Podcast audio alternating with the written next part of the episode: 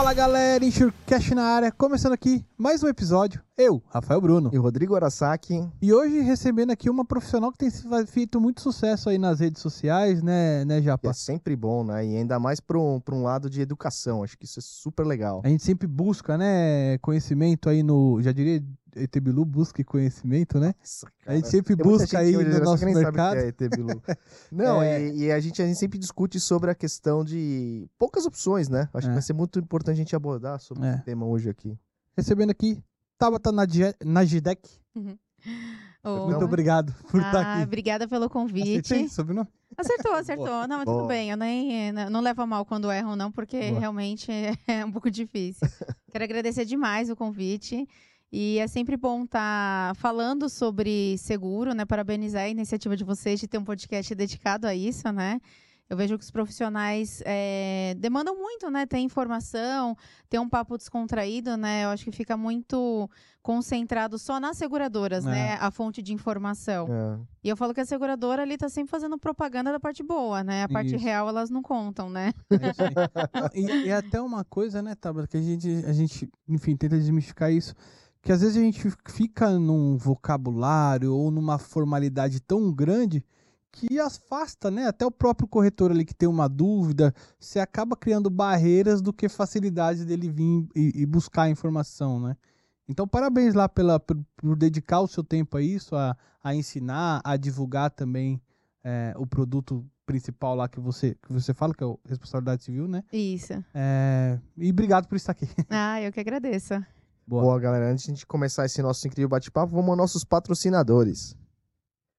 A Buoni é a empresa líder em tecnologias para gerenciamento de riscos no transporte rodoviário de cargas. Com soluções inteligentes e completas, a Buoni transforma as operações logísticas, tornando-as mais seguras, tecnológicas, ágeis e eficientes. Conte com a Buoni Check, o serviço de cadastro e consulta de motorista e veículos. Check ID, sistema de reconhecimento facial. Buonisat, monitoramento de veículos 24 horas. Buonitech, equipamentos de rastreamento e iscas de cargas. BeSafe, a solução prática de prevenção de acidentes. E o Bonilog, soluções para gerenciamento da frota e entregas mais eficientes. São 27 anos de experiência no mercado mitigando riscos e protegendo as vidas nas estradas por meio da tecnologia. Buoni, tecnologia que aproxima. Valeu, Buoni! Se você é do ramo de seguro de transporte, certamente já ouviu falar da Moraes Veleda. Temos o prazer de tê-la como nosso patrocinador.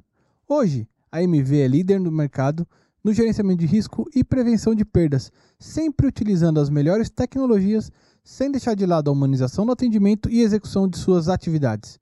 A Moraes Veleda possui uma software house pronta para desenvolver aplicativos personalizados para você ganhar tempo, reduzir custos e potencializar resultados. A Moraes Veleda vai muito além das soluções habituais, utilizando sua experiência de 23 anos para estar à frente das suas necessidades.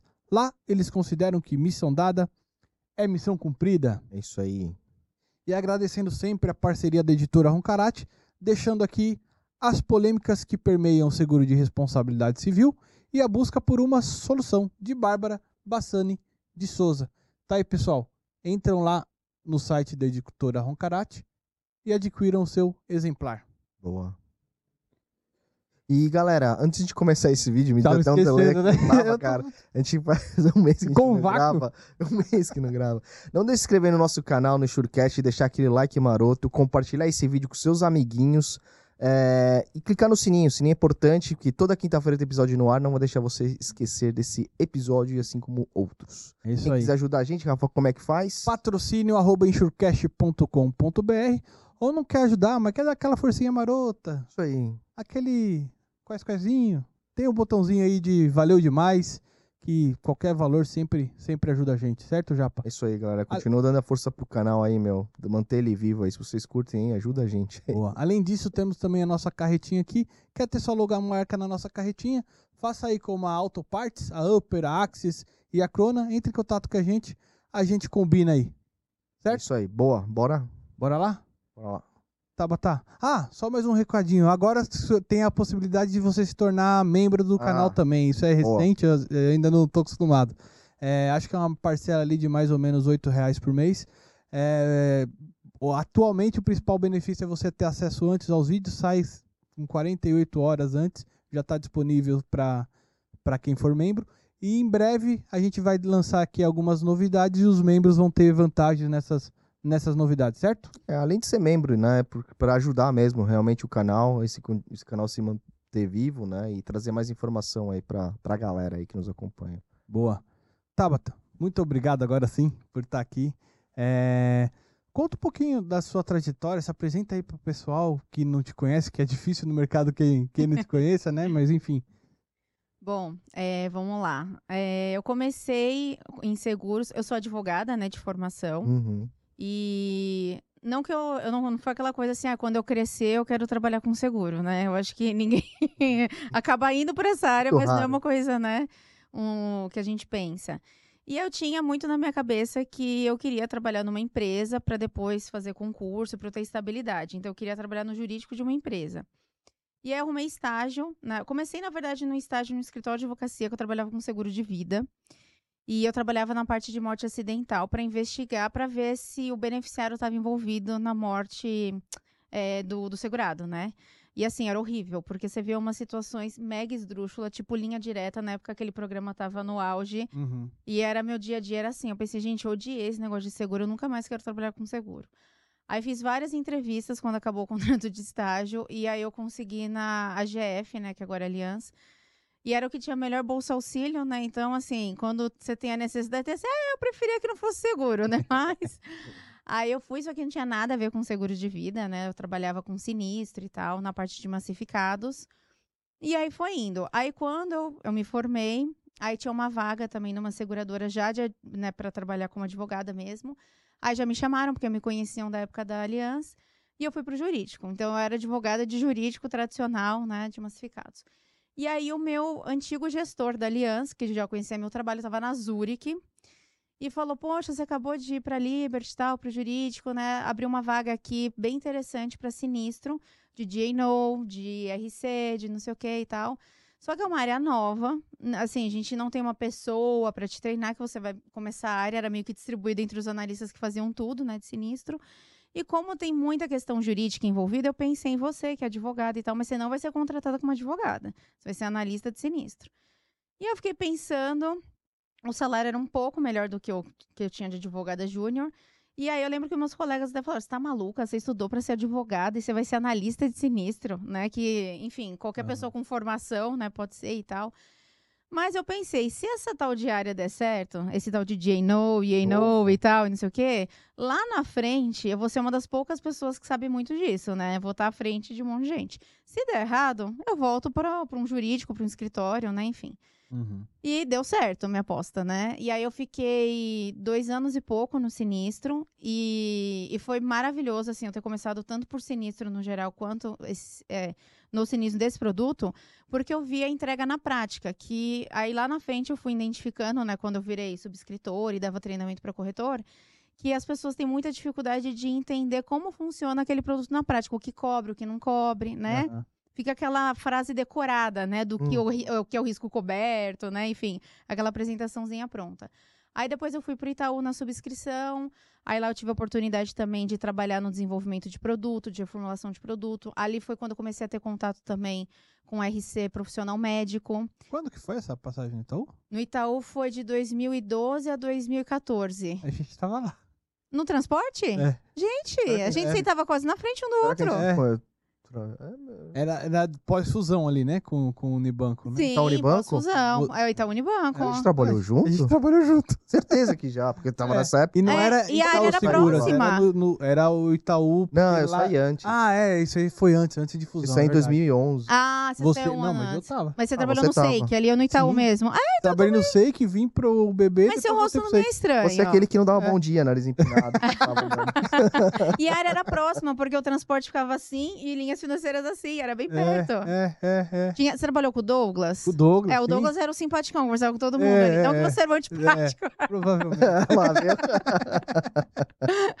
é, então, a gente trabalhou na mesma época. Olha só. Então, aí lá. Uh, já tinha policy de hospitais e tal, de alguns dos grandes, e eles tinham um pouco. E eu falava, gente, vamos vender disso, ninguém vende, né? E os corretores falavam, vocês têm seguro disso e tal? De ser profissional médico.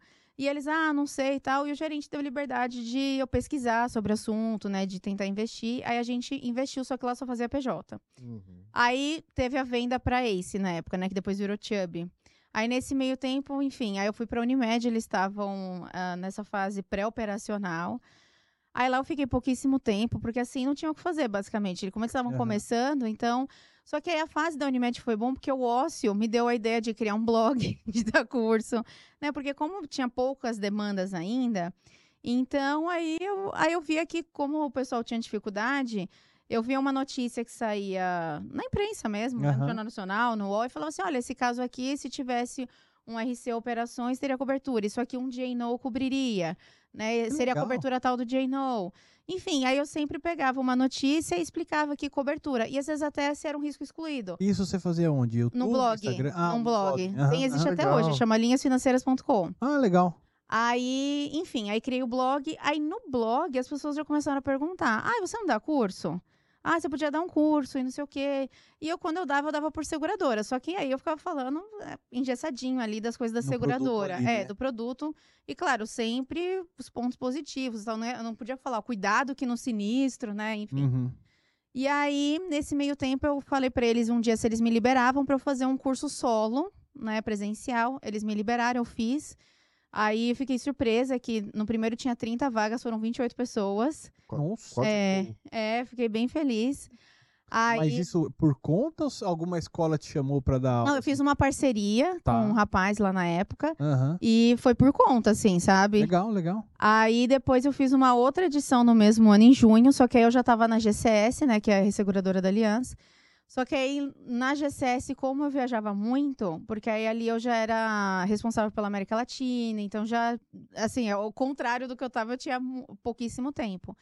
E aí eu fiquei só com o blog, continuei seguindo com o blog, mas sem pensar em curso, nada. Uhum. Aí em 2017, né, eu comecei a ter essa ideia de fazer online, mas na época não tinha esse boom do online, porque não tinha pandemia, né? Então até pra gente achar plataforma que tinha uhum. para hospedar vídeo e tal, era, era difícil, né? E aí, em 2017, eu conheci o Felipe, que é meu marido, meu sócio. Aí a, a gente fala que começou tudo junto, né? Porque no, no, segundo encontro eu já falei: olha, eu tenho uma ideia assim, assim, assada. Eu vi que você entende de computador, eu não entendo. você me ajuda a criar um negócio, né? Vamos criar junto e tal. E aí ele, ah, vambora. Daí ele falou: bom, então você tem que ter um canal no YouTube, né? Aí ele criou meu canal no YouTube. Aí foi em 2017, eu já tinha um canal no YouTube. Inclusive, quem vê os primeiros vídeos, todo aluno fala para mim, ah, eu queria falar com desenvoltura igual você. Eu falei, não, vê o meu primeiro. É. Né? Vai fazendo que um dia você chega lá, entendeu? igual, igual a gente, pega é, nossos primeiros, né? É. Travado. Sim. Não, eu falava, ele no primeiro, nos primeiros, ele tinha que sair do prédio para eu gravar. É porque às vezes ele no corredor, eu não, você tá ouvindo, sai daí. Aí Aí, enfim, tinha poucas visualizações. Eu lembro que quando tinha 50 eu ficava super feliz, né, e tal. E eu não tinha nenhuma pretensão de rentabilizar aquilo, assim, tipo, viver disso, sabe? Não pensava. Era, era um hobby, assim. Ah, eu gostava de falar, gostava de, de dar treinamento e comecei a fazer isso. Aí a gente criou um, um, um, né, um embrião do que hoje eu vendo seguro de vender umas aulinhas online. Só que também, assim, não era foco. Na época eu era gerente da Fator. Então a gente deixou lá, a gente às vezes divulgava, mas né, ficou lá. Mas foi bom que a gente foi ganhando experiência de como funcionava esse mercado digital, né? Uhum. Que plataformas que tinha, forma de pagamento, uhum. Hotmart, Eduz e tal, né? Enfim. Aí passou, em 2018, nasceram as minhas gêmeas, e eu fui mandada embora quando voltei da licença maternidade. Aí eu falei, ah, quer saber? Vou aproveitar que eu tenho a rescisão e vou montar a empresa, né? Eu falei, o que, você acha? Ele trabalha com logística, inclusive. Boa, né? boa. É. Ah, é parceiro. É, ele trabalhava com logística. E aí eu falei para ele, ah, eu vou montar a empresa, assim, sempre foi meu sonho. Não sei se dá para viver disso, mas vamos arriscar. Aí uhum. eu fazia cursos presenciais mesmo. E aí, no começo foi ótimo, vendia super bem, então, porque tinha uma demanda ali, né, é, reprimida. Então, quando eu lancei, era tudo turma cheia. E aí eu comecei a viajar também, porque eu andava fazer só em São Paulo, até então a gente morava em São Paulo. Uhum. Só que aí, viajando, já, já tinha curso que ficava no vermelho, assim, que eu fui, eu cheguei para Curitiba para dar aula para quatro alunos, meu lucro foi 100 reais. Uhum. E aí a gente começou a ver que não dava, né, é, para fazer. E aí, num curso no Rio, um aluno falou para mim: ah, por que você não foca 100% no digital? Né, que eu conheço uma fulana que faz isso e tal, é, numa outra área. Daí eu falei para ele: ah, tem essa ideia do digital. E nesse meio tempo, também paralelo a isso, a gente já tinha a ideia de morar na Serra Gaúcha, né, em Gramado, Gramado Uhum. Canela. E aí, Aliás, um beijo pra minha esposa. Minha lua de mel foi lá. Ai, que legal! E, e aí ah, a gente tava vendo apartamento para comprar em São Paulo. E aí, assim, o valor de um apartamento de, agora vou fazer propaganda de, da Serra Gaúcha. O valor de um apartamento de, sei lá, 70 metros quadrados em São Paulo era uma casa de 130 com quintal em aqui é muito Canela. caro. É. Não, e em bairro bom, tá? Uhum. Aí a gente, ai, vamos, vamos, vamos ver casa lá. Fomos, alugamos para ver se a gente se adaptava um ano. Não conheço ninguém, não tem família lá, nada. Caramba. Fui pela qualidade de vida e tudo. Aí fomos com as meninas. E deu super certo morar lá. E a gente começou a empresa no digital, isso em 2019. Meio de, a gente mudou dia 20 de junho de 2019. Aí a gente lançou o primeiro curso 100% online. É assim, eu digo primeiro porque foi focado nisso, né? Antes tinha esse que aí ficava gravitando, né? Mas aí a gente lançou realmente, ah, na época chamava Estudo Seguro. Aí depois que a gente lançou o Venda Seguro. E aí ah, teve bastante gente também, acho que na primeira turma teve umas 60 pessoas, foi ótimo. Daí a gente, nossa, era isso, né? É o digital e tal. Aí quando a gente lançou a segunda, já é Copa 28. Daí a gente, ah. Aí quando lançou a terceira, nem lembro quanto, mas já andava mais pra viver disso. Daí a gente, e agora? O que, que a gente vai fazer? Aí o Felipe falou assim: não, vamos, vamos focar num. Ao invés de lançar uma turma, vamos focar num que seja mensal, né? Num contrato mensal, enfim. Aí a gente lançou de forma mensal, aí a gente também ficou nesse modelo uns três meses e também viu que não era viável financeiramente falando, né? Porque tem uma rotatividade grande Uhum. e tal. Aí em fevereiro de 2020, ou março, não lembro de 2020, a gente lançou o anual. Então a pessoa passava a ter um contrato anual, né? Ela contratava o Venda Seguro para assistir às aulas e ter o suporte para dúvidas e tudo por um ano. E, e aí falando, né, o que é o Venda Seguro, né, antes de Aí o Venda Seguro é focado 100% e até tinha dúvida se ia ser viável isso em seguros de RC. Então eu não falo de transporte, eu não falo de vida, eu não falo de auto, eu Uhum. falo de todas as modalidades de RC profissional, médico, dentista, advogado, corretor, enfim. É, JNO, IRC, geral, obras, né? Todas as modalidades ali do RC. Você que dá, você que dá aula? Sim, eu que dou a, eu que dou a aula. No Estúdio Seguro a gente tinha convidados, né? Uhum. Aí no venda ficou só eu. Que são. Eu, eu, por que, que eu falo dessas áreas? Porque são áreas que eu trabalhei. Domina. né? É, tanto em subscrição, em resseguro, sinistro. Então, assim, eu só nunca fui corretora. Uhum. O resto, eu praticamente trabalhei em todas as áreas da seguradora. Então, aí eu via que. E eu também tinha essa coisa de sempre usar uma linguagem mais coloquial, né? Ao contrário de ser advogada e securitária, eu não usava o segurês e nem o juridiquês. E as pessoas gostavam bastante. E aí, quando começou a pandemia, eu lembro que a gente estava tão imerso no nosso trabalho que no dia do meu aniversário foi quando começou a pandemia lá na Sé, pelo menos que a gente percebeu. Aí no dia 19 de março eu falei assim: vamos almoçar, que era meu aniversário, vamos almoçar pra comemorar. A gente saiu, tudo é fechado na rua, os restaurantes. Falei, gente, mas não é que é sério mesmo esse negócio? né? Assim, eu nem tava reparando, a gente trabalhando. Eu falei, nossa, e agora? A gente vai passar fome, né? Porque o que, que vai acontecer e tal. E pra gente, foi ótimo. É, eu imagino. Online, É. né? Pra Todo gente mundo foi ótimo, é. né? Porque eu lembro que a gente, a gente ligava um a um para vender o curso, né? E eu tinha que explicar que era um EAD, mas como assim EAD? Ah, quando vai ter o presencial, esses EAD não presta, sabe? É. Era muito assim.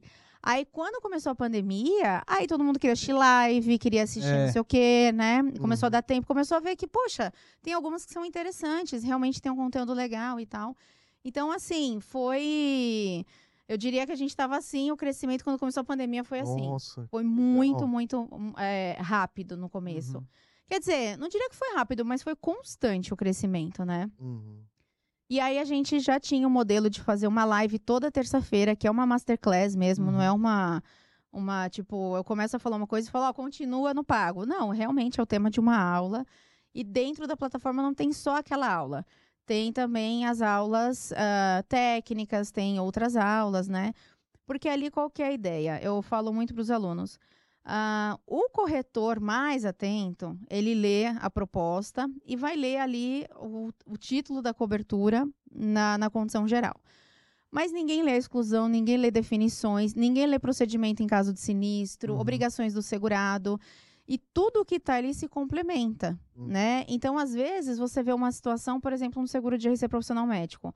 Tem seguradora que lá no procedimento em caso de sinistro, documentos de sinistro e tal, fala que tem que ter o termo de consentimento informado para ter cobertura. O médico até deveria fazer sempre esse termo, mas o seguro está justamente para cobrir falha, né? Quando ele esquece e tal. Então, tem vezes que ele esquece. Tem seguradora que não vai perdoar esse esquecimento. Ele não vai ter cobertura. Tem seguradora que vai. Mas que corretor que vai ler tudo isso e chegar lá em documentos de sinistro e chegar à conclusão de que ele tem que perguntar para o cliente dele, quando ele está ali fazendo a venda, se ele tem como realmente ele é rigoroso com isso. É. Né? Porque se não for, tudo bem. A gente tem seguradoras que a gente pode te proteger, tem seguradoras já que não. Uhum. Então foi nessa ideia que eu criei o Venda Seguro, de explicar tudo para o corretor, né? Explicar como vender, como quebrar objeção, qual o limite contratar também, que assim, uma coisa que eu via desde a época que eu era do mercado, o corretor sempre contrata o menor limite possível, né? Aí eu falo, você teve todo um esforço de vender. Além do cliente, às vezes, não estar tá devidamente protegido, porque você contratou, sei lá, 100 mil e ele vai uhum. ter uma ação de 500, você ainda foi mal remunerado, porque quanto maior o limite, maior vai ser o prêmio, maior a sua comissão, e quando ele tiver o sinistro, de fato, ele vai estar protegido. Então, eu também faço aulas e dando argumento, por que que precisa por que, que um obstetra precisa contratar um milhão? Uhum. Por que, que um corretor de seguros, eu vejo isso, o corretor de seguro tem contrata a pólice de 100 mil para eles. Aí eu falo, você não tem nenhum bem segurável acima de 100 mil? É, nem seguro é. de vida, nem carro, pergunta. nada. Hoje em dia, né? Ah, eu só trabalho com massificado, eu não tenho risco alto. Tá, mas você não tem nenhum seguro que é acima de 100 mil? Ué, porque se você não endossar um item que for é. 150, seu sinistro vai ser 150, é. né? Então, essas coisas que parecem óbvias para quem está no dia a dia, mas não é. Não é. É porque, será que é porque tem muito corretor que quer se aventurar, entre aspas, quer entrar nesse nicho, mas tá entrando só porque tá na, tá, na, tá em alta, né? E talvez não, não tenha conhecimento ou não tenha onde buscar. Acho que por, aí Sim, que vocês também, entraram, né? Também.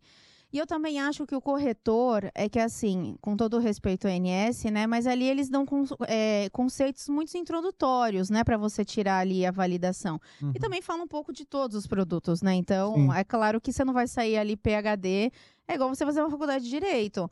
É, eu não entendo nada de direito tributário, né? Então, eu hum. precisaria estudar mais para poder falar sobre tributário. Perfeito. E a mesma coisa o corretor de seguros, né? Então, ali você tem uma ideia muito genérica. Generalista, é. E aí, eles não têm essa noção de que, poxa, é, eu até falo assim, se você não quer estudar, faz parceria com alguém. Ah, surgiu uma demanda faz parceria com alguém, é. mas não se meta a vender porque você vai vender errado, é. né? E eu acho que também as pessoas têm muita dificuldade, é, no caso da responsabilidade, é, porque a gente tem muito esse conceito de prejuízo patrimonial. Então, se faz seguro do seu carro, a tabela FIP é 85, você sabe que você tem que contratar 85 para comprar outro, uhum. se der PT. Agora, quanto que você pode causar de prejuízo para terceiros? Você não tem muito essa noção. Uhum. Então, às vezes, você contrata, ah, sei lá, na sua pólice tem 50 mil.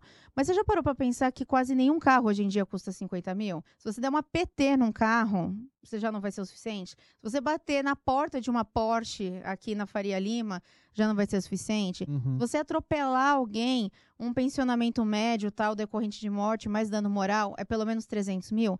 Então, as pessoas não têm essa noção do quanto custa a responsabilidade. Né? Por isso que eu até comecei também, né, falando muito sobre isso.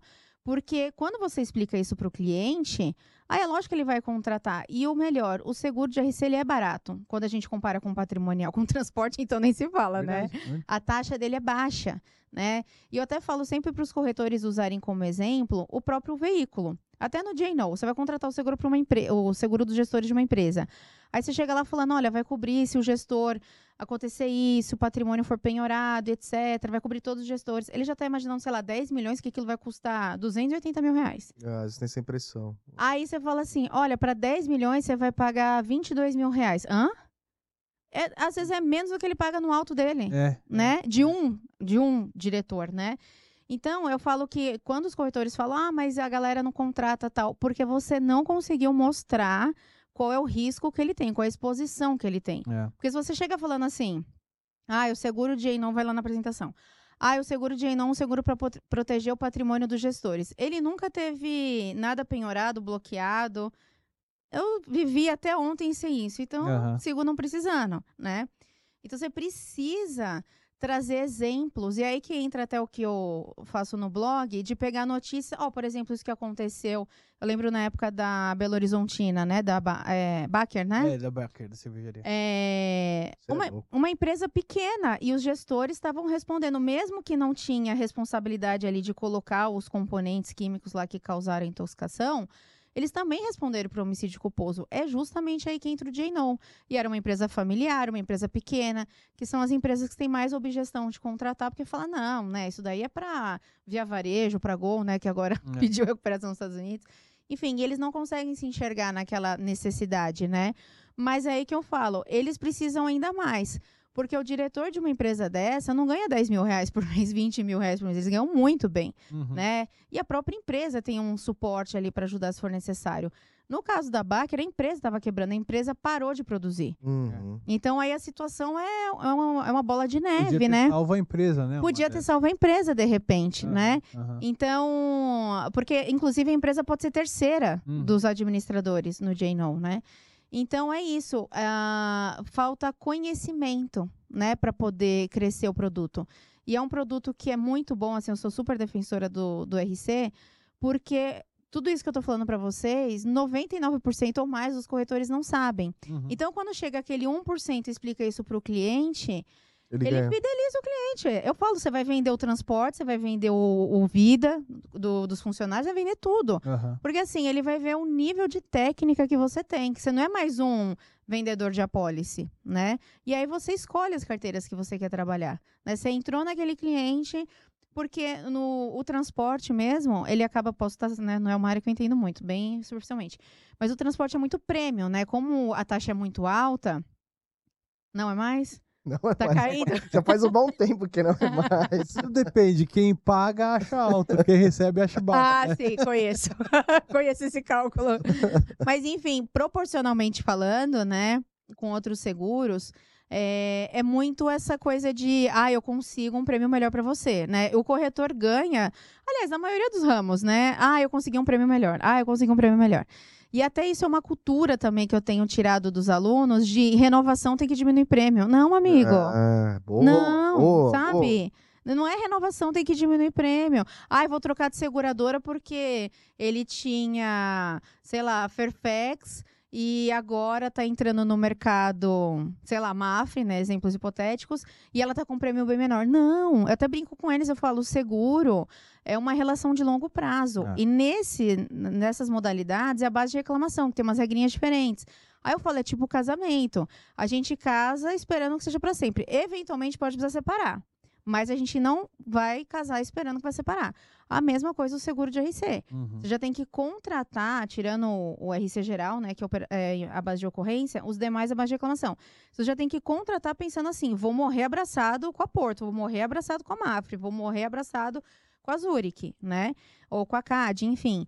Então, são essas culturas que eu, como eu vim do lado da seguradora, né? é, eu tento colocar na cabeça do corretor que não é bom para ele, não é bom para o cliente, né? Aí fica, ah, esse, esse sinistro vai ser com a pólice, a passada ou a atual? E eu falo, gente, sinistro já é um trauma. Imagina ser regulado por uma seguradora que nem tem mais aquele cliente. Né? E eu, falo, e eu explico muito isso para os corretores. Vocês também são avaliados na seguradora. Vocês são avaliados de. Eles não têm essa noção? Não não tem. Eles não têm noção de que se tiver muito sinistro, ele fica. A gente fica, ó, né? Esse corretor É. aqui tá dando muito sinistro. O resultado tá ruim. Ou que ele fica leiloando. Eu falo, gente, tudo isso, quem tem esse padrão, a seguradora fica de olho e esse corretor é leiloeiro, né? É, tem que quem dá o menor prêmio leva, não é um corretor parceiro.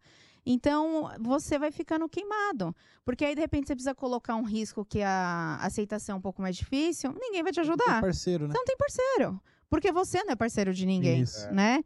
Então é muito importante você escolher uma seguradora. Eu sempre falo para eles: se cadastrem em todas para ter como coringa. Ah, isso aqui ninguém tá aceitando. Bom, então eu tenho cadastro. Mas assim, trabalhe com três no máximo. Essas três vão ser a sua parceira. E aí, nessas três, você não vai ficar trocando renovação, você não vai ficar barganhando desconto na Uhum. renovação, vai seguir o fluxo. E aí, quando você precisar, e também, claro, você concentrando a produção, né? Que eu falo que o melhor argumento é a produção. Aí você vai ser ouvido, tanto ali na colocação de um risco mais difícil, ou até numa exceção, de repente, ali num sinistro. Poxa, o segurado descumpriu a regra, mas né, ele não sabia, não agravou demais, não, né? Enfim, né? É muito importante isso. Então, é, o que eu trabalho ali com eles vai além das aulas em si, né? Claro, tem as aulas, mas tem também essa esse conhecimento que a gente vai tendo de mercado, né? De como funciona o mercado de seguro, né? Não é simplesmente vender um livro, entreguei, tchau, né? Não, é, é um, um relacionamento de longo prazo, tanto para o cliente quanto para a seguradora, né? Então, eu acho que isso é muito importante.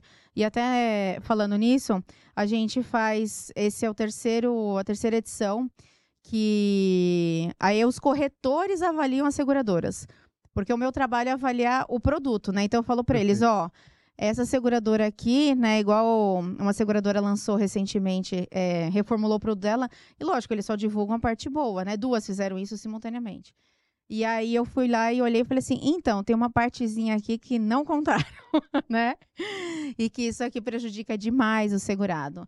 E aí, de tanto eles fazerem pressão, uma das seguradoras voltou atrás nas mudanças ruins, a outra seguiu, né, com esses detalhes. E aí a gente faz uma avaliação para os corretores avaliarem o atendimento. Eu avalio o produto, né, a condição geral, e eles avaliam o atendimento. Então, todo ano a gente faz isso, e aí gera esse relatório que eu trouxe para vocês. Então, aqui, aí tem por seguradora, e tem também por produto. Ah, eu quero saber o J-No, né? Quem que é bom no sinistro, quem que é ruim. Legal. E aqui a opinião de vários corretores e do Brasil inteiro, porque também tem diferença. Às vezes a seguradora está em São Paulo, às vezes ela tem um bom atendimento comercial em São Paulo, né? Uhum. Porque está ali mais próximo. Mas será que ela tem um bom atendimento comercial no Nordeste ou no Centro-Oeste?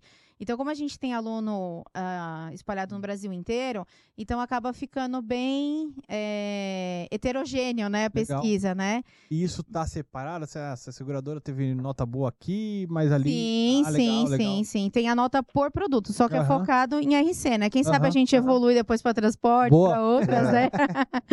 e, e aqui, assim, é bom até para seguradoras também avaliarem, né? Como Aham. que o o mercado feedback. tá me vendo? É, Isso. porque como a gente não tem. Esse aqui é para vocês. Ô, Obrigado. obrigado. Obrigado. É, inclusive, esse relatório, a gente ganha o relatório, os alunos que preenchem a pesquisa, que, né, que ajudam a gente a fazer o relatório. É, eu não lembro, o ano passado foram quantos? 500? Foi, mais ou menos 500 alunos que preencheram, não são todos que, que estão... Hoje a gente tem ativo na plataforma matriculados, né, com Aham. contrato vigente, aproximadamente 900 alunos. Caramba. É, mas já... Gente. Bastante. Hum. E, mas já passaram mais de 1.200. E assim, muitos renovam. Quem trabalha com o produto acaba renovando, porque a gente também tem um aplicativo que ele coloca as coberturas e aí aparece quais seguradoras que têm aquelas coberturas. Nossa, que legal. É, E vira, e vira tipo uma consultoria mesmo, né? exato. Além da aula, que nem você falou, você tem ali um suporte anual, né? Isso. E aí, se o cara de repente tá passando por uma situação específica que ele, ele pode te consultar dentro Exato. caso. É isso que eu te perguntar, como é que é a interação com, com o aluno durante é, esse curso, por exemplo? Então, tem, tem todas as aulas. Aí, assim, o que, que ele tem, né, de, de suporte? O que, que ele tem de material, vamos chamar assim primeiro. Uhum. Quando ele contrata, ele tem acesso, lá tem mais de 200 aulas, só que é separado por tema, né? Então ele não precisa Sim. assistir as 200, né? Eu até Sim. falo, nem façam isso, né? Sim. E eu até falo pra eles, começou a assistir, já coloca em prática. Então, Uhum. assim, ah, eu quero primeiro saber da minha pólice de corretor. Então, começa assistindo as aulas de corretor, né? E aí você já vai vendo que você precisa se atentar, ajustar limite, etc. Legal. E assim, ah, eu vou, eu vou vender, surgiu uma demanda de um RC profissional para um escritório de advocacia. Você assiste lá, aula como vender para escritório de advocacia, porque lá eu dou os exemplos de sinistro de acordo com o advogado. Então, peça apócrifa e não sei o quê. Aí ele já vai chegar falando a língua do advogado. Né? Então, isso também já vai dar mais credibilidade para ele. E ele segue fazendo as aulas.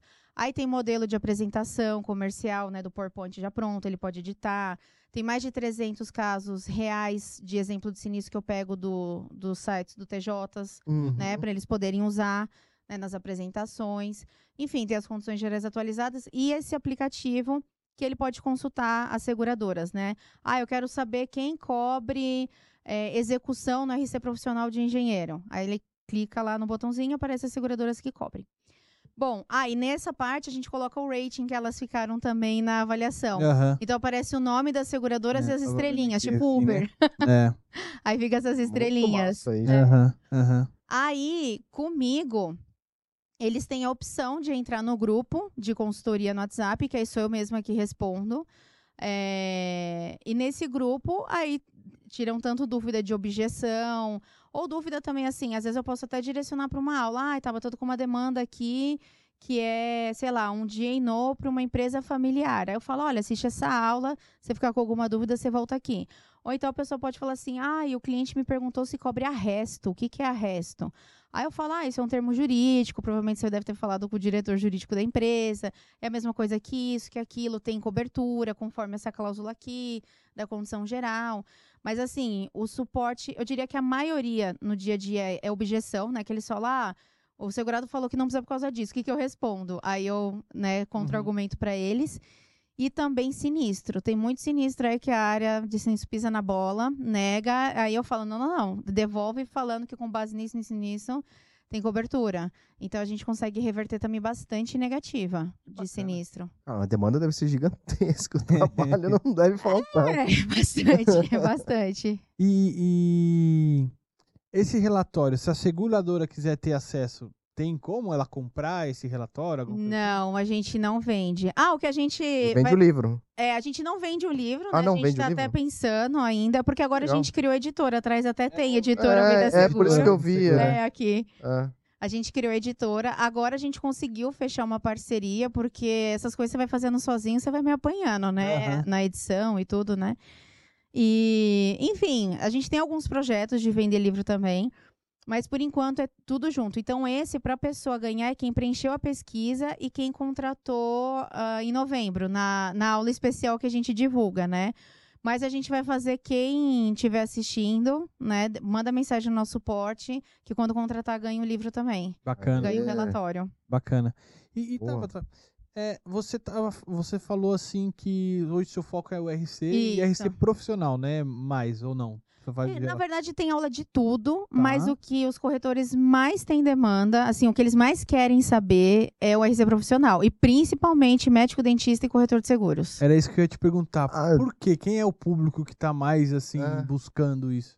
Médico. Mas dire- direto pra entender, tá sab- procurando o que, que é seguro de. Muito médico me procura. doideira, aí eu direciono para os alunos, muito médico. E eu até falo para eles, gente, é, tirem isso da cabeça de vocês que não dá para vender seguro pelo Instagram, pelo YouTube.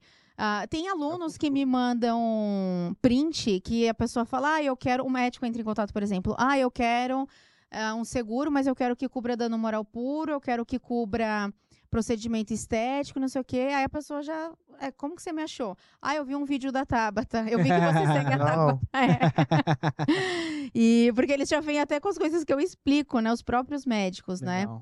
E eu acho, assim, eu não comecei focada em médico, né? Aliás, assim, eu trabalhei na minha carreira bastante com médico, com RC profissional para médico também. É. Mas se você for pegar o meu currículo de LinkedIn, o, o meu maior tempo foi em J&O até, né? É, inclusive, eu tenho, eu tenho especialização em Direito Financeiro e Mercado de Capitais.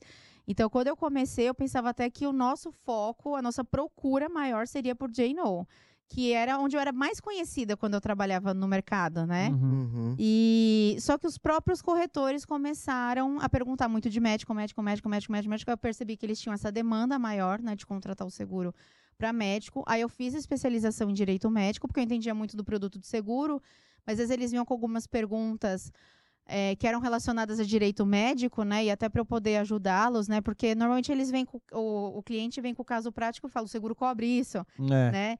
Então você precisa entender o que que é aquele caso prático, né? Uhum. E aí eu fiz a especialização em direito médico e aí virou uma coisa meio que Eu não sei se Toshine vende mais porque é fresquinha, fresquinha vende mais, sabe? Que aí eu Uhum. comecei a falar mais de médico, eu comecei a ter mais alunos de médico também. Aham. Hoje, 88% dos nossos alunos comercializam RC profissional para médico. É o tal do Ah. Medmol, né? Que eles Do chamam, né? Medmol, isso. É, a gente até teve um episódio falando Sim, disso sim. aqui. É, Eu entendo, então, que caiu um pouco aquele preconceito dos médicos, né? Se, ah, se eu, contra... eu não preciso contratar seguro porque eu não erro, sei lá, alguma coisa assim. Existia essa assim, falácia Tem, tal. mas eu acho que são os mais antigos, né, os médicos mais velhos. E eu acho também que eles estão vendo, né? Eu, até por trabalhar nisso, a gente acaba reparando, semana sim, semana não, ou é o Fantástico, ou é Domingo Espetacular, falando um caso da pessoa que tá com o nariz lá desfigurado e que foi um erro médico, É. né? Então, e o, e o que é pior, né? Quando tem essas notícias, é sempre assim, o médico errou, né? Ninguém É, quer o- saber. Exato, Aham. ninguém quer saber o que aconteceu. Eu lembro do caso, o dentista também, teve aquele, teve um caso esse ano, não, ano passado, né, que já virou ano, da dentista que a menina foi tirar o dente do siso e morreu, louco. é, e, e falaram muito, né? E até os alunos, nossa. Depois que eu tirei o siso. Fiquei com a língua morta. Você perdeu Tá. a língua? É, tá com a língua morta, assim, tá... sem sensibilidade. É, isso, isso. Quem? Você? Eu, é. Cadê a língua? E o pessoal ficou muito assim, nossa, gente, mas peraí, né? Essa dentista errou, como assim? Eu, tanta gente tira o dente do siso e não morre. Tá, mas existem riscos do procedimento. É. Será que a menina não teve uma reação alérgica, anestesia? Né? E, e- assim, a- o, o profissional já sai meio que condenado na matéria. É. Esse caso eu não sei o que aconteceu, não sei o, o o desenrolar disso. Mas teve um caso também que ficou bem famoso, que foi um funcionário público que foi colocar faceta e ele morreu. O que, é faceta? É aqueles negócios que deixa o dente, tipo daquele jogador Firmino, todo mundo igual com aqueles Ai, dentes brancos, tá. sabe? Ah, Alinhado. Ah, tá. E, enfim, mas tem uns que ficam bons, mas tem uns que ficam meio que um padrão, né? Meio É. sepacol, assim. E aí ele foi colocar faceta. E aí, agora os dentistas vão ficar bravos comigo, né? Quem faz faceta. Oh, nossa, olha como ela tá falando que a gente faz. Não, tem dentistas ótimos, tá, gente? É. É, E aí ele foi pôr a faceta e depois que ele colocou a faceta, sei lá, dois dias depois ele morreu, não lembro, mas logo Uhum. depois. Aí todo mundo, não, morreu por causa da faceta, que absurdo, uma coisa simples, e ele morreu, essa dentista, e etc, etc, etc. Saiu em tudo quanto é lugar, fantástico, domingo espetacular, aquele sensacionalismo absurdo. Deve ter acabado com a vida da dentista que fez isso. Aí, uns oito meses depois, eu vi uma matéria tímida, né, que saiu, que eu coloco alguns alertas no Google, Errou. que saiu o laudo necroscópico e a investigação. Não, ele tinha uma infecção pulmonar que não tinha absolutamente nada a ver com a faceta. Nossa. E foi uma coincidência que naquela semana ele pôs a faceta, mas ele morreu decorrente de uma infecção. Então, assim, ninguém quis saber disso quando divulgaram a notícia, né? É. Então, eu acho que hoje os médicos e os dentistas estão procurando mais a pólice, porque eles estão vendo, né, a água vindo bater no bumbum, entendeu? Que tá começando a ter muita.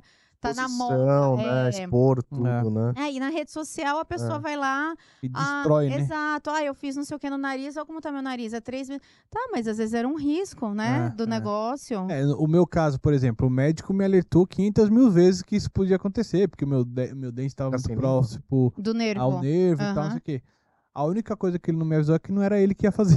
tipo, depois eu fiquei sabendo que não Que foi era uma ele que fez. estagiária, mentira. Mas, é, você, mas você fez Mais com ou po- menos isso. Você fez quando o podcast já tava rolando ou não? Não, faz tempo, Ah, faz tá. tempo. Foi, Mas você, você- não lembra que você até mandou uma caixa de sorvete em casa pra mim? Quando foi aquela é, vez? É, é. Nossa, quantos? Uns 70 É. sorvetes? Fala, É. toma sorvete que é uma cara. É, enfim. Só que aí, nesse caso, por exemplo, no meu caso, eu descubro que não foi ele que fez a cirurgia. Foi um assistente dele, alguma coisa assim que ele tava Mas você tava ali. anestesiado sem ver? É, eu tô- dormi. Ah. Foi, eu tomei anestesia geral porque, justamente por causa disso, né? Nenhum dentista. Não, não é nenhum dentista, vamos lá. O dentista que eu passava falou, ó, isso aqui é caso de cirurgia, né? De É, tem que fazer em fazer no hospital. aham. E aí lá eu tomei aquela que você dorme e eles mexeram. Só que Não, aí aí. é errado outra pessoa fazer, né? então, Mas mas como é que eu provo que foi? Aí eu fiquei sabendo. Não, mas aí tem depois, prontuário. Aí tá, tem Ah. prontuário. Tem como, tem como saber que foi outra pessoa que fez. Porque foi até assim, um, um colega meu que é enfermeiro, depois de muito tempo a gente conversando no churrasco, ele, ele entrou sozinho na sala. Não, tinha ele mais uma pessoa. E aí, quando eu tava fazendo esse tratamento pós, coisa, que ele é tipo um laser pra ver se volta a sensibilidade e tal, é, aí a menina deixou escapar, falou: ah, esse dente aí tava bem difícil de tirar, eu tive muito trabalho. Oi? Aí eu, hã? Tá viajando, Enfim. não, velho? Aí, enfim, Será, aí até, velho? até, até não voltei mais lá, enfim. Aí esse enfermeiro falou, não, isso aí é extremamente normal. Eles levaram e aparece lá, depois ele sai, vai fazer outra cirurgia e outra pessoa termina, por exemplo, né? Sim. Ou só faz as, as costuras lá, enfim. Mas não era médico assistente? Não, provavelmente ela pode ser até uma cirurgia mesmo, mas não foi quem eu contratei, entendeu? É, exato. Não, com certeza ela era formada, É, né? Porque ela não é. poderia fazer sem ser É. formada, né? É, é. Porque até essa ideia que a gente tem de Nossa. residente, por exemplo, né? Que as pessoas pensam assim, ah, o residente é o estagiário, né? Não, o residente é um médico formado que está fazendo especialização numa área. E 40% dos médicos se formam e não faz especialização nenhuma e segue atendendo. Pode fazer parto, pode fazer cirurgia, pode fazer o que eles quiserem, desde que eles se sintam aptos, né? É, então, ah, eu acredito que na odontologia é igual, para a pessoa poder pôr a mão ali fazer o procedimento. Não é alguém que está estudando na faculdade, Isso, é alguém é. que provavelmente devia estar, ela devia estar especializando em bucomaxilo, né? Que é Isso, essa isso. área. Isso. E, mas assim, o, o que é errado essa quebra de confiança é de você contratar uma pessoa e outra fazer, né? Independente, Mas caso tivesse dado algum problema, ele poderia processar. poderia processar, mas ele tem um seguro. Então, aí se o dentista tem um seguro, aí os custos de defesa para se defender, né, falando não, eu fiz tudo certo, e é Uhum. procedimento padrão, ter um assistente, ter um colega Aham. junto, tal. Não foi isso que gerou esse resultado, né? O Uhum. resultado era um risco. E aí, se ele te avisou, fez direitinho, aí ele vai mostrar que ele assinou, que ele estava ciente dos Uhum. riscos. E ok, aí talvez ele poderia ser condenado só por essa questão de não avisar que poderia outro profissional fazer Uhum. né, que teve essa quebra de confiança, Sim. mas não por um erro. Aí o seguro nem cobriria essa condenação, porque não teve um erro odontológico, né? Tá. Hum, Teve um uma quebra de confiança. Aí no caso, se, vamos supor, se tivesse... Aí nem os custos de defesa nesse caso teria cobertura. Mas aí você poderia alegar. O que acontece é que na ação judicial, a pessoa alega tudo, né? É. Ah, inclusive deixou minha língua adormecida para sempre. É... né, eu não... Foi um erro odontológico, um erro médico e etc. Então, aí, nesse momento, ele vai ter que se defender disso. Essa parte da defesa tem cobertura no seguro. Agora, a parte da quebra de confiança dele colocar outro profissional para fazer, Aí não. aí não. Entendi, entendi. E aí, e aí o seguro ele cobra tanto os custos de defesa como uma eventual condenação, Condenação. desde que dentro das coberturas. Isso, se foi erro médico, sim. E é muito comum receber a pergunta assim: ah, até culpa grave, as pessoas têm um pouco de dificuldade em entender o que é dolo, o que é culpa grave, né, e tal. Eles Uhum. acham que culpa grave é um, é um erro muito grande, né? E eu falo, não, culpa grave é uma nomenclatura jurídica, é um termo jurídico que o juiz É que vai adotar. É, não é assim, ah, esse erro foi grosseiro. É. Né? Igual essa semana me perguntaram, se ele operar o joelho errado, é culpa grave? Apesar da gente, é, assim, pensar, nossa, que erro grosseiro, acontece bastante, né? Quando eu trabalhava com sinistro, acontecia bastante. E não, não é isso que é culpa grave. Culpa grave é, por exemplo, igual teve aquele doutor Bumbum que fazia cirurgia no apartamento dele. Aí é uma culpa grave, porque assim, você não está num ambiente hospitalar, pode ter infecção, né? Se tiver era anestesia, se tiver uma parada cardiorrespiratória, ele não tem os equipamentos necessários. Isso é culpa grave, né? Uma coisa extremamente absurda, né? Aham. Não um, um erro do dia a dia, né? In- Inclusive, operar a perna errada é considerado um erro do dia a dia. Nossa. É. E, e- Esquecer gás, esquecer bisturi, isso é super normal. e aí a culpa grave não teria cobertura porque ele está descumprindo um- Exato. É porque legal, ele. vai. é, na verdade, ele foi. na- é, ele. é, assim, ele operar dentro da casa dele, por exemplo. Não, aí ele assumiu um risco que a Isso. seguradora realmente não tem que pagar, É né? aí. Porque você devia estar num ambiente hospitalar, né? Então. Aham. Mas como, como que funciona essa tipo de cobertura? Ela é, ela é meio ampla? porque Ou ela tem limitações, tem exclusões? Então, não, quando você lê a cobertura, ela é ampla, né? Ampla, né? Vai falar que cobre qualquer falha profissional. Isso do Qualquer falha profissional. qualquer falha profissional. Isso pegando até do corretor também. Uhum. Então, qualquer falha profissional. Se ele contratou errado, se não. É, Ele explicou errado a cobertura. Se ele explicou errado a cobertura, é, se ele. Eu vejo que também eles confundem muito o seguro garantia com outros seguros, porque às vezes está lá no contrato que precisa de tais seguros. Aí o corretor contrata, sei lá, o risco de engenharia, mas ele estava pedindo garantia de performance. Eu vejo que eles confundem também Uhum. bastante isso. Se ele não protocolar um pedido de cobertura. Também. Só que aí que entra, né, o meu trabalho que tem existe isso seguradoras. Ah, tem, viu? É, E aí que entra o meu trabalho que algumas seguradoras não gostam muito, não simpatizam muito. Que aí eu falo, então, mas tem seguradora que exclui. Tem seguradora que exclui se ele não emite a pólice. Ah, se ele não gera proposta. E é um erro, né? O cliente deu ordem firme, tudo certo, ele esqueceu de. E eu digo assim, quando é ele, não precisa ser necessariamente ele, às vezes é um funcionário, né? Uhum. A gente tem que pensar nisso, né? Você tá aqui trabalhando com um monte de gente. Não, e qualquer um pode errar também, né? Sim. Pode esquecer. Tinha que gerar essa proposta, veio um WhatsApp aqui de um caso urgente e tal, dispersou, esqueceu, ficou na mesa, ficou no e-mail, entrou mais 50 e-mails na sequência. Então acontece. E aí que vai diferenciando uma seguradora da outra. Então, quando você lê as coberturas, parece tudo igual, né? Agora, quando você lê as restrições, aí que você começa a ver que tem diferença. Então não é um produtinho padrão ali. Não, Então, não. é bem, é bem É- caso a caso. É bem no caso a caso. E o sinistro ele só é, é- é finalizado após após uma Julgado? julgado, é isso? Então, depende. Na maioria dos casos, se a responsabilidade está caracterizada, a seguradora propõe acordo. Até porque, como as ações, é, quando a gente fala da área da saúde, né, no caso médico, dentista, são muito longas porque tem perícia, Uhum. Uhum. então às vezes é oito anos. E, Nossa. e uma ação judicial, a gente fala que é o melhor investimento que tem, porque é juros de 1% desde a citação, então desde que a pessoa soube que está sofrendo ação judicial, e correção monetária desde a data do evento. Então imagina oito anos de 1% ao mês, mais correção monetária. Maravilhoso, né? Aham. É até bom esperar. Sim. E aí um pedido de 50 mil vira uma condenação de 180, né? Na hora que atualiza. Então, para a seguradora também é vantagem fazer acordo, claro, desde que a responsabilidade esteja caracterizada. Todos os profissionais, praticamente, né, às vezes nem tá errado que é fazer acordo para não perder o cliente. Isso é muito comum, né? Advogado, corretor, né? Agora, o médico já ele tende a querer provar que não errou. Então, às vezes a seguradora até fala, vamos fazer acordo, e ele fala, não, eu quero me defender até o fim. Mas tem uns, é o que eu falei, os, da os com mentalidade mais nova, né? Já estão mais abertos a isso, de que não, é melhor eu resolver isso logo do que eu provar minha honra aqui, que, né, eu não tinha errado, porque isso vai se arrastar por muito tempo. É. Mas aí a seguradora. no- e o J-No, aí o J-No forte é custo de defesa. Porque quando você põe, por exemplo, lojas americanas, né? Ah. Eles tinham seguro. E vários administradores estão usando a policy, né? Hum. Porque assim, tiveram alguns que cometeram fraude? Sim. Só que é uma acusação de fraude. Então a gente precisa ver. Precisa comprovar. Precisa comprovar. E aí precisa ver desses todos que estão sendo acusados, quais de fato cometeram fraude. Com certeza alguns cometeram, mas com certeza não são todos que estão sendo acusados que cometeram, que participaram da fraude. E esses que teriam cometido. Tem de devolver o valor. Tem que devolver- Mas aí não tem cobertura securitária pra isso.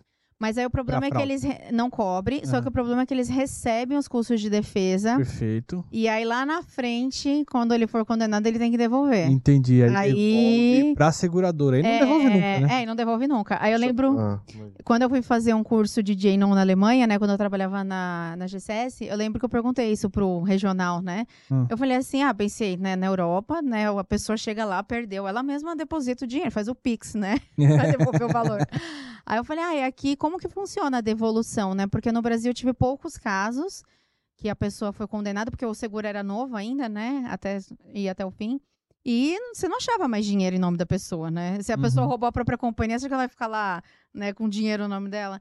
E aí eles brincaram, se você souber, me avisa como faz pra pegar o dinheiro de volta, porque lá também Qualquer lugar aí. é o mesmo problema, é igual. Criminoso é criminoso no mundo inteiro, né? É. E, e numa situação assim, a seguradora, sei lá, bota o cara no Serasa, enfim, tem, tem essas coisas assim Ah, fazer? tem como você ficar tentando rastrear bens dele, né?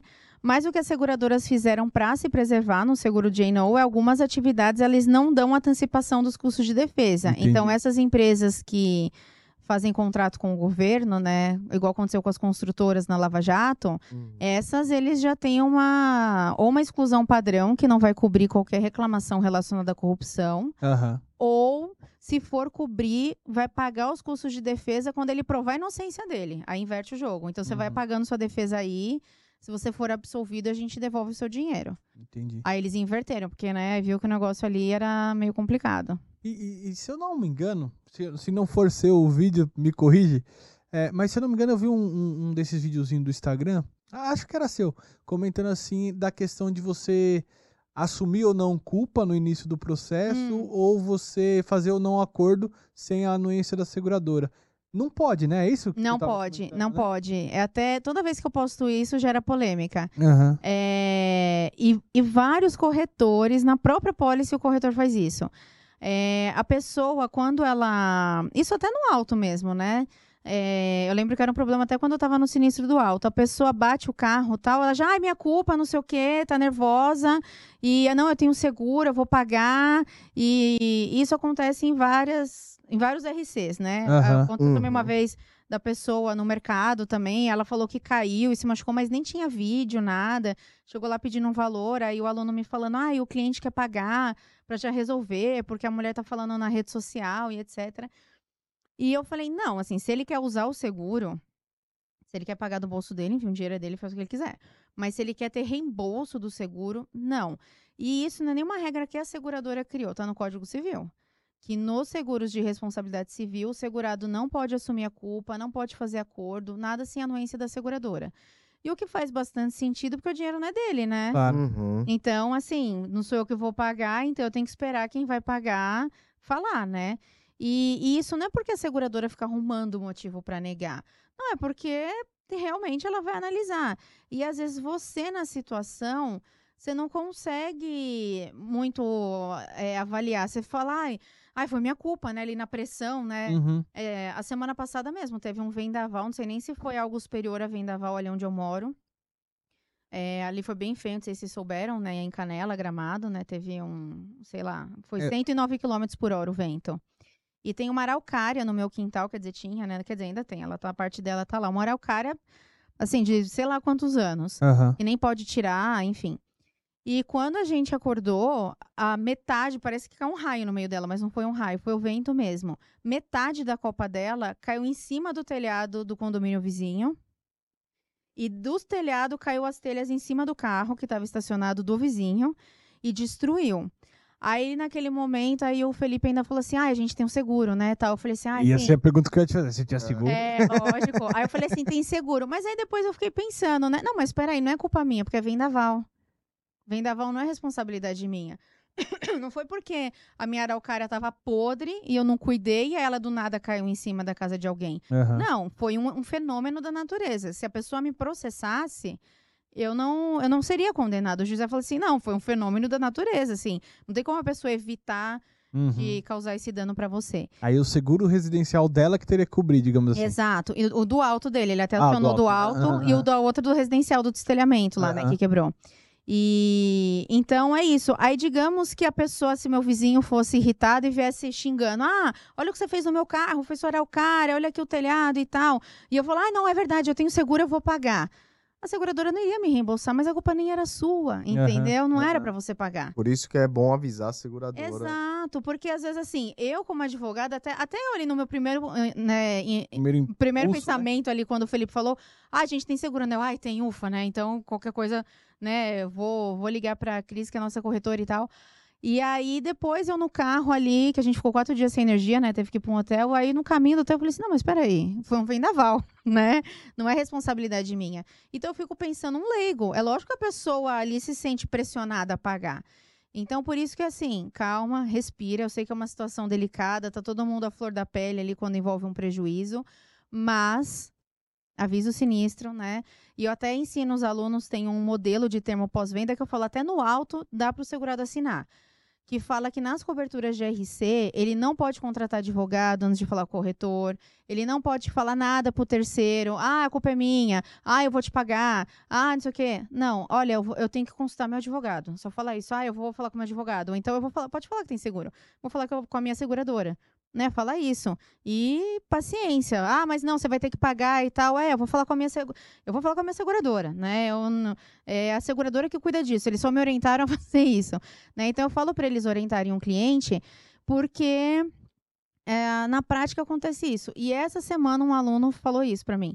Ah, Tabata, o, aconteceu uma situação na clínica, o médico já fez acordo e a seguradora não quis pagar porque eu não lembro o que que era, mas era uma coisa que nem tinha cobertura.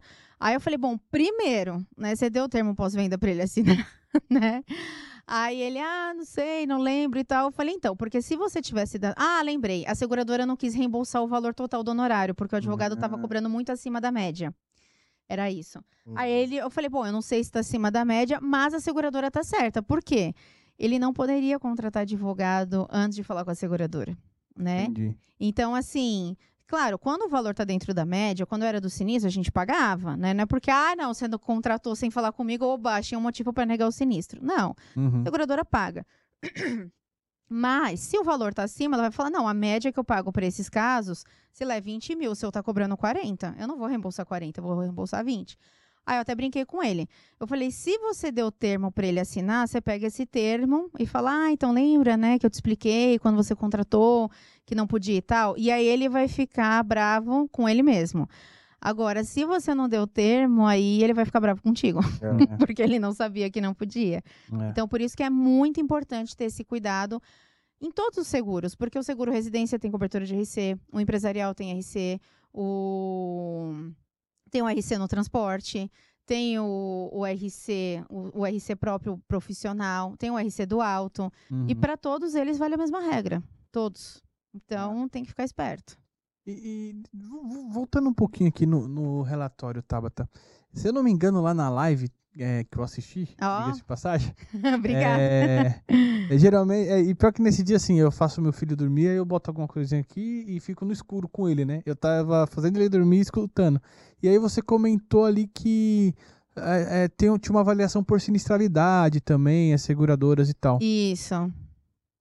No- nesse perfil de negócio, é normal uma seguradora que está começando começar ruim, por exemplo, transporte, é risco decorrido, é muito normal você prêmio. é. começar com uma sinistralidade ruim e aos poucos ir, ir- ir se ajustando. Como é que é? Como é que se comporta uma carteira de, de, de RC? Então, RC normalmente é cauda longa que a gente fala, demora Uhum. mais. Porque, assim, ah, vamos pensar no corretor, vai que está contratando a policy dele, que aí abrange todo mundo que está assistindo, né? Porque às vezes tem gente que não trabalha com isso. É, o corretor que está contratando a policy dele vai cobrir o que ele, os atos que ele está praticando agora, a partir da contratação. Então, assim, ele está contratando hoje, aí pensa, se ele não endossar um item, vai, vai aparecer o CINS daqui seis meses, um ano, às vezes daqui três anos, né? Uhum. Que ele vai, que ele vai acumulando atos ali cobertos, que um dia vai aparecer uma reclamação. Uhum. Então é um seguro de cauda longa. Por isso que eu falo assim para os alunos tomarem muito cuidado com seguradora nova que entra com um prêmio muito baixo. Isso é bem comum. Lógico, ela precisa formar carteira, principalmente quando ela não tem um nome forte no mercado, Uhum. ela vai tentar ganhar no preço, né? Só que o que acontece? Aquele prêmio não é sustentável, né? E aí vai chegar uma hora que ela vai começar a ter sinistro, Uhum. e aí ela vai ver que ela vai ter que reajustar a carteira, né? Porque eu brinco com eles, não é por. Todo mundo cobra, sei lá, um seguro entre 4 e 7 mil, mas tá cobrando dois. Tá todo mundo cobrando caro e ela que tá cobrando o valor certo? É, Não.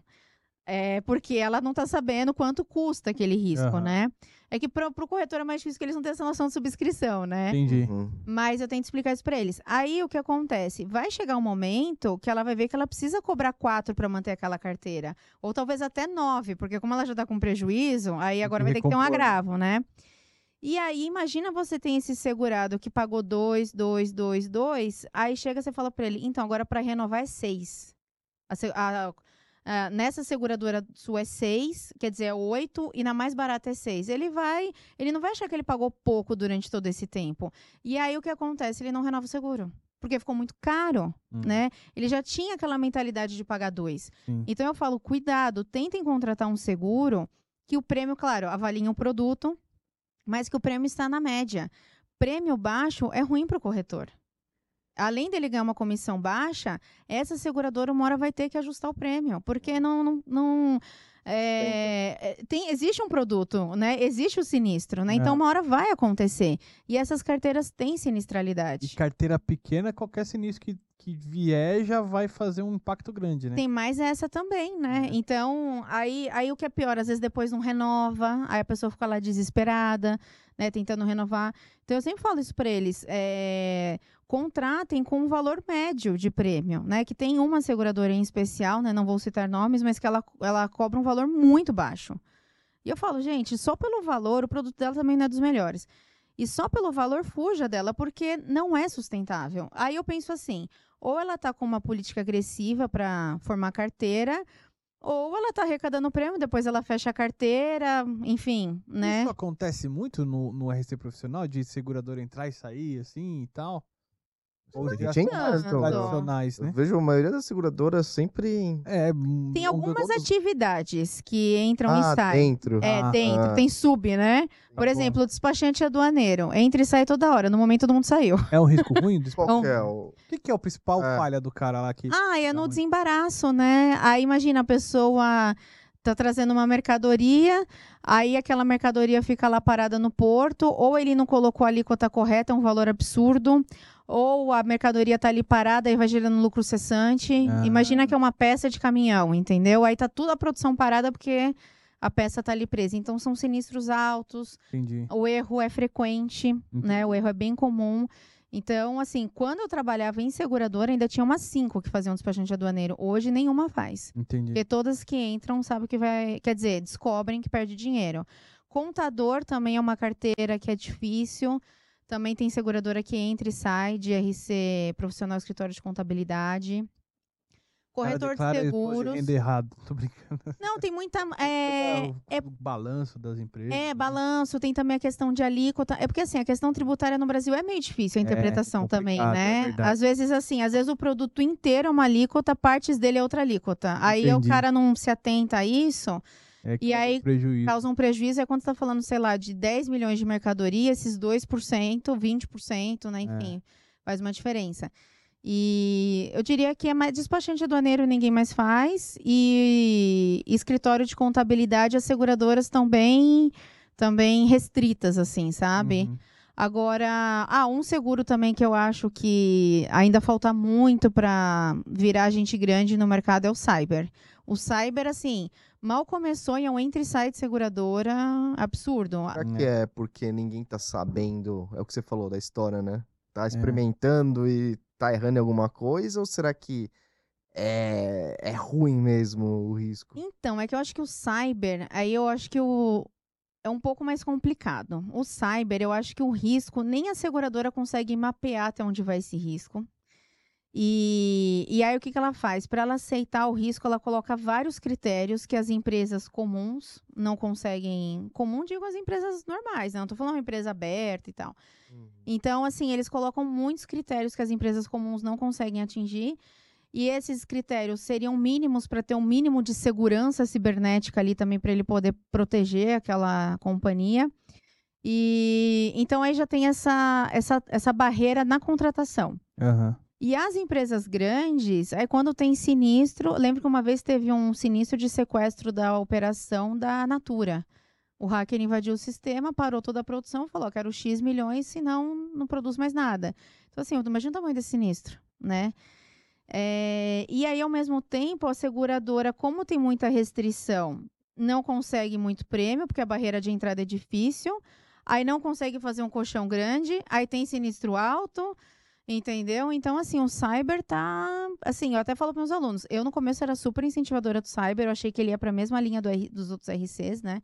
Que tem a cobertura própria e tem a de terceiro também. Mas eu acho que o mercado tá patinando muito. Eu até falo para meus alunos, assim, se um cliente seu quiser contratar cyber, você vende. Uhum. Né, eu até te ajudo, tal, esclareço suas dúvidas. Mas você prospectar cyber, eu não prospectaria. Porque qual o risco de você prospectar e não conseguir colocar o risco? É. É. Aí você vai gastar tempo, dinheiro, a confiança do seu cliente e aí ninguém aceita o risco dele. É verdade. Ainda tá um momento de amadurecimento. desse- Sim. desse né? E o problema é que os hackers, eles vão, às vezes, numa velocidade maior do que os sistemas de segurança, né? Entendi. É. Então, assim, você cria um sistema, já tem um hacker que consegue derrubar. É. Né? E- ou então tem um sistema que eles conseguem derrubar, mas daqui a um mês alguém consegue. Aham. Então, eu acho o, o cyber um desafio muito grande para a seguradora. E o que, que você deixaria de dica aí pra galera, Tabata? Que nem você comentou, né? Tem três, tem três linhas de profissionais aí que estão buscando bastante, né? Médico, corretor, qual que foi o outro? Você falou? Dentista. Dentista, é. Tem, que, qual outro é, é, segmento aí que você acha que pô, pode ser uma, uma linha de profissionais que, que tem, tem o risco, né? Que tem oferta de seguro também, Underwriter. mas que ainda não tá contratando, a gente não tá sabendo vender e tal. Olha, eu vejo também. eu tenho- Poderia, né? Olha, eu vou te falar, funcionário de seguradora são os que menos contratam. Assim, é. ah, que menos se capacitam, vamos chamar assim, É, sabe? é. Eles têm muito essa visão de assim, não, é a seguradora que tem que me capacitar, é meu empregador que tem que pagar pra mim, sabe? E eu acho que é muito importante essa capacitação partir de você, sabe? Uhum. É, Eu eu, assim, eu sempre eh, fui eu indo atrás dos cursos, né?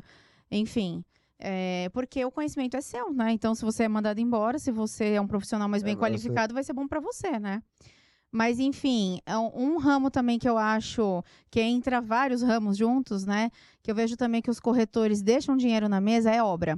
Porque a obra, eles costumam vender o risco de engenharia, Isso. né? Hum. Mas aí tem o RC Obras, tem o RC Profissional Engenheiro, aí tem garantia também que dá para vender. Então, assim, eles param só no risco de engenharia, né? E obra é uma coisa que é um risco alto, né? Assim, se você for. Até na questão do empregador, né? No RC Obras, quantos acidentes tem de trabalho, né? Com morte em obra. E aí eles têm uma coberturinha lá minúscula dentro do risco de engenharia que não vai servir para nada. Então, eu acho que um- uma área também bacana de, de trabalhar. E aí você também pode vender o JNO para construtora, né? Então, é entrar na- nas construtoras e fazer o seguro das obras. E, eu- e o pessoal é muito assim, obra pública. obra- Não, gente, tem, olha quanto prédio está construindo aqui, né? Verdade. Quantas incorporadoras tem, sabe? E aí você vai conversar, a maioria não tem seguro. É Quando muito tem o risco de engenharia. E eles acham. é, tem até uma aula que eu explico isso, que a aula mais assistida da plataforma é essa, não é uma aula de médico, que é a diferença entre risco de engenharia, RC Obras e RC Profissional de Engenheiro. Porque eles acham, o próprio cliente, quando você vai falar de outras apólices, ele fala, não, mas eu já tenho risco de engenharia. Não, então, amigo, mas o risco de engenharia vai cobrir isso aqui, né? Aí, e se acontece isso? Esse seguro não cobre. Você vai ter 3 milhões para pagar, né? E as pessoas ficam muito presas assim, ah, o acidente do metrô Pinheiros, o acidente aqui. Não, gente. Direto tá acontecendo acidente em obra, acidente na, nos imóveis vizinhos, enfim. Então, eu diria também que obra é uma área que é pouquíssimo explorada pelos corretores. Até, até uma obra residencial, por exemplo, você acha que é Sim, o área... prêmio é menor, Sim. né? Eu, assim, como estratégia de negócio, eu começaria pelas incorporadoras, né? Porque o prêmio vai ser maior, mas Uhum. sim, a obra residencial também. E é o que eu falo, é igual médico, né? Os alunos me falam, ah, e qual que você acha que eu devo começar de todos, né? Que tem aí, principalmente quando a pessoa tem uma estrutura menor e tal. Eu falo, vai no RC profissional médico mesmo. Por quê? Porque se você vender e começa por obstetra, cirurgião plástico, eh, anestesista, porque você vai vender um seguro de um obstetra, e lá eu explico por que tem que contratar no mínimo 500 mil ou um milhão, você vai ter aí um prêmio de 6, 7 mil reais. Uma apólice de pessoa física. Caramba. Então, você vai ganhar de comissão aí 1.200, 1.500, 2 mil reais, dependendo do percentual que a seguradora paga. Então, pensa, uma apólice de médico, você vai ganhar isso de prêmio. Aí, quando você vai vender, por exemplo, um RC profissional para um escritório de advocacia, ou até um transporte, um outro seguro corporativo, você tem de convencer várias pessoas para fechar contigo. Aham. Ah, eu vou levar o assunto para o sócio. Ah, eu vou levar o assunto para outro diretor, né? Sempre tem isso. E o médico, ah, principalmente essas especialidades têm um risco maior, é ele só, é uma pessoa que tem o poder de decisão. Eu brinco que no máximo ele vai ter que falar com a esposa, né? Aham. É, é, é isso mesmo. É, mas é ele que tem a decisão. Então, a- o, o tempo de venda é muito menor, né? Uhum. Então, por isso que eu falo que é uma área que tá vendendo, que tem uma procura maior, ainda assim, a concorrência é baixíssima, a maioria dos médicos não tem seguro. E o médico, além de tudo, é um profissional bem remunerado. Então, você consegue vender seguro de vida para ele, você consegue vender um bom plano de saúde para ele, o seguro alto dele vai ser um carro bom, logo, prêmio alto, comissão boa. Ele vai ter casa de veraneio, tem a casa dele, tem o consultório dele. Então, você consegue vender tudo isso para o médico e é uma pessoa que tem capacidade financeira para pagar. Então, uma pessoa física, às vezes, vai te trazer uma rentabilidade maior do que vender um seguro para uma empresa. Entendi. Nossa, acho que entendi. quem quiser abrir uma corretora, dá pra começar por aí, né? Sim, sim. Não, eu falo, se eu fosse. Faz o seu curso. Exato. Se eu fosse Fazer corretora, eu ia começar É. com médico. E eu vou te falar. É, é normal quando eu vou ao médico, eu perguntar, ah, você trabalha com o quê? Aí eu falo, ah, com erro médico. Deles já, né, ficam em pânico. Não, não, calma, eu, eu trabalho do seu lado. né? aí eu explico, né? Ah, porque tem um seguro, aí eu explico os corretores estão. Ah, e você tem alguém para indicar? Porque eu queria saber mais e tal. Então, assim, eu falo pro, pros corretores, ah, por onde eu começo? Pelo seu médico, meu filho. É. Marca uma consulta com ele, fala sobre o seguro, porque ele provavelmente não tem. E aí o que acontece? Médico é amigo de médico, né? Eles são meio Pai. fechadinho no clubinho deles. Ou é casado com médico, ou o pai é médico, né? Sempre assim. E aí ele mesmo vai indicando. Uhum. Então, por isso que eu acho que é uma área que é, é mais fácil de começar. Porque você tem um retorno mais rápido. Entendi. Né? Pensa vender o seguro para uma empresa. O cara vai montar a corretora agora, vai vender seguro transporte. Ele vai sair batendo de porta em porta em empresa? É. Vai conseguir, mas vai demorar mais, demorar. concorda? Vai demorar É mais. Porque ainda assim tem aquele, pô, não te conheço, não vou fazer Exato. você, não, e você né? começou agora, É né? Aí meu corretor tá 10 anos nisso, não, vou trocar por você, porque É. eu gostei da cor dos seus olhos. Não, né? É, é, é o cliente verdade. não vai fazer isso, né? Tabata, Ah. obrigado por Bom, ter vindo. sensacional. Ah, Da obrigada, Serra falei Gaúcha. bastante. Não, foi, foi, foi, de- foi sensacional. Ai, obrigada, obrigada. Fala aí das suas redes sociais, como o pessoal te acha. Ah, sim, por favor. Tem o canal no YouTube também, então me sigam. Toda terça-feira tem aula, às oito e meia da noite. Ah, siga, ative o sininho para receber também a notificação, né, que tá Isso aí. tendo a aula. Boa. Tem o meu Instagram também, que eu dou bastante dica, que é tabata.najdec. É, escreve Tabata com H ponto, o Instagram me ajuda, aí ele vai, vai, vai me indicar. É basicamente essas duas redes sociais. E tem o blog também, né, linhasfinanceiras.com, mas ali onde eu mais ah, alimento ali casos novos e tudo mais é o Instagram e o, e o YouTube.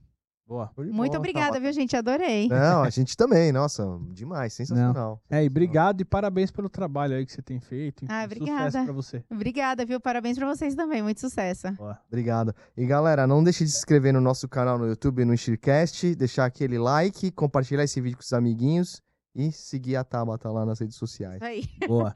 Pessoal, sempre lembrando, Insurecast, projeto pessoal meu e do Rodrigo, nada que falamos aqui tem a ver com as empresas que a gente trabalha ou que já trabalhamos. É isso aí, Japa. É isso aí. Tabata, mais uma vez, obrigado. Obrigado. Até a próxima, pessoal. Valeu, beijo, abraço.